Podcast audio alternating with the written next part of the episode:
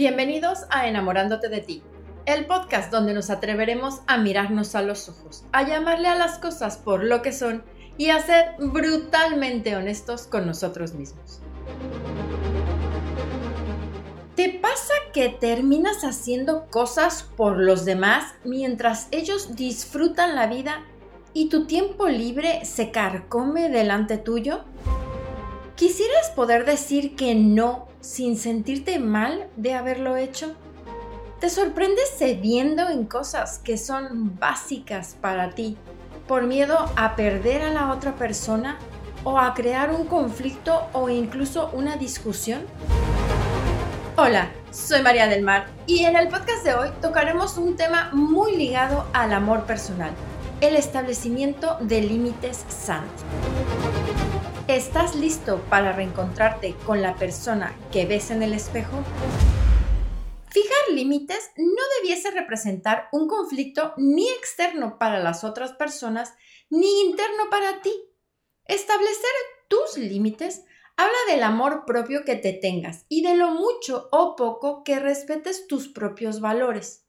La seguridad en uno mismo es básica para poder fijar estas barreras de protección y cuidado propio pero ojo, estos límites deben ser sanos, que te conviertan en mejor persona, que cuiden tu salud física, emocional, espiritual y mental. Estar enamorado de nosotros mismos es haber aprendido a cuidarnos y una forma esencial de hacerlo es aprendiendo a poner límites. Pero, ¿qué es en sí poner un límite? Vamos viendo.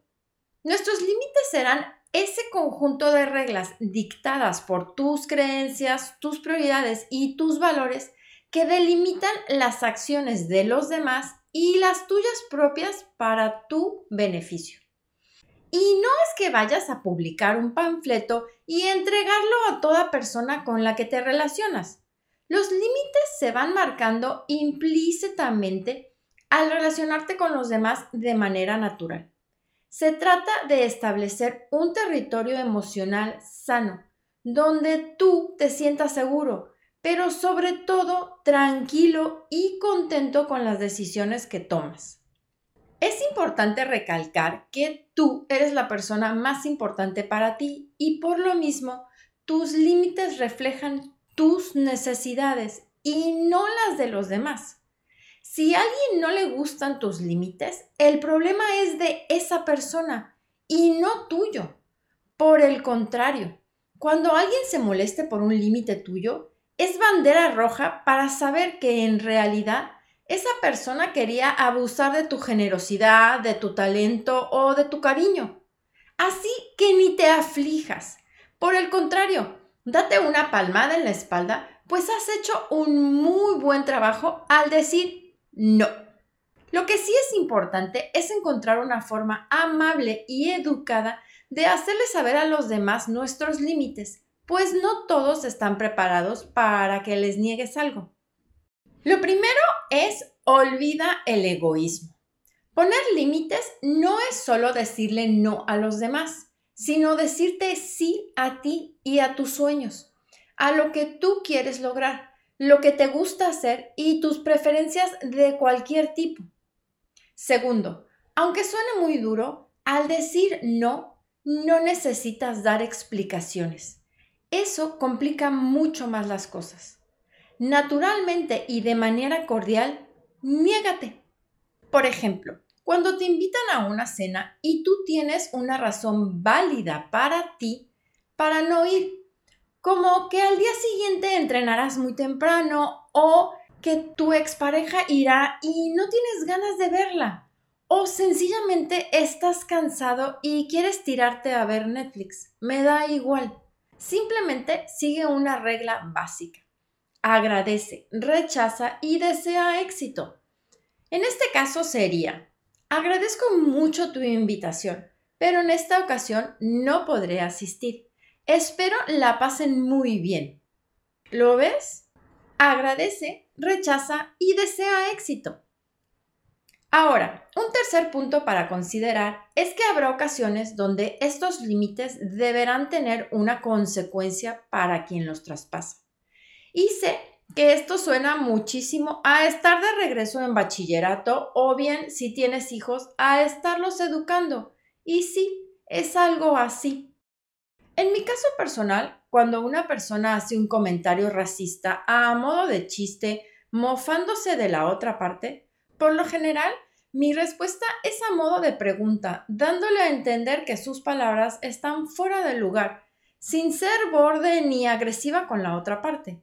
Si aún así la otra persona insiste en la burla o en mofarse de lo que yo comenté, simplemente y de manera muy educada, sin que aquello parezca un berrinche, agradezco, explico por qué me voy y me retiro. Es claro que para mí un límite personal es la tolerancia y la aceptación de todos los seres humanos. Quien no lo pueda ver así no es alguien que desee que esté en mi vida y me alejo de esa persona. Si tristemente es alguien con la que me veo forzada a convivir, ya sea porque trabajo con él o ella o son familiares, reduzco mi interacción al mínimo y siempre que puedo los evito. Las personas deben darse cuenta de que su actuar, por lo menos contigo, es algo que no estás dispuesto a tolerar. Un límite duro debe ser inquebrantable, pues te sentirás mucho mejor si te paras de la mesa y te vas, que si bajas la mirada y te quedas participando de una conversación en la que te sientes extraña y adversa. Poner este tipo de límites es difícil, pues nos da mucho miedo al qué dirán y más si creemos que somos minoría, pues preferimos evitar los conflictos, la crítica y el rechazo.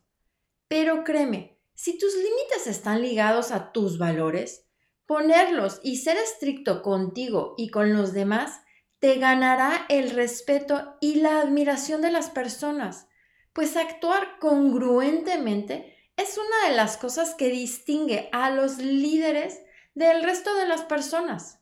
Si tienes pensamientos como primero los demás y luego yo, ¿qué más da decir si estoy o no de acuerdo? Mejor que ni sepan que opino diferente. ¿Para qué hago una discusión si mejor me callo y me lo aguanto? Siempre, siempre evita los conflictos. Van a pensar que soy un egoísta si no lo hago. Si total, no me cuesta nada hacerlo. Es la última vez que lo hago pero sabes muy bien que eso no es cierto y lo harás de nuevo. Ten cuidado. Es hora de que comiences a pensar en ti y aprendas el arte de ponerte a ti primero. En un curso que participé hace unos años para mamás, decía la ponente que si no eres feliz, si no te das tus tiempos y no haces las cosas que te gustan, terminarás frustrada como mujer y así no podrás ser ni mamá, ni esposa, ni compañera de trabajo, ni hija, ni nada. Lo demás que somos se viene abajo si no somos nosotros al 100, si no nos respetamos. Y para eso hay que poner límites a todos, incluido tu pareja y tus hijos. De manera que manos a la obra vámonos haciéndonos responsables de lo que nos causa disgusto y que sí podemos hacer algo al respecto. Identifica bien qué es lo que te molesta, a cuál de tus valores está atacando ese comportamiento externo y cómo puedes darle a entender a los demás que no estás dispuesto a tolerarlo. Y luego ponlo en acción. Recuerda que no debes justificar ni debatir tus límites son tuyos y no le debes explicación a nadie. Sé fuerte y haz valer tu derecho a decir que no, a opinar diferente y a ver las cosas de otra forma. Una frase que me sirve mucho a mí es interesante punto de vista. Me encanta porque en ella educadamente rechazas las ideas del otro. Haces saber que no son las tuyas, pero no invalidas ni la idea ni a la persona. Ahí te la dejo. Recuerda que como seres humanos estamos siempre en constante evolución y saber poner tus límites y que los demás actúen en consecuencia de ellos te incrementará tu autoestima, mejorará tus relaciones personales y tendrás un mayor crecimiento personal.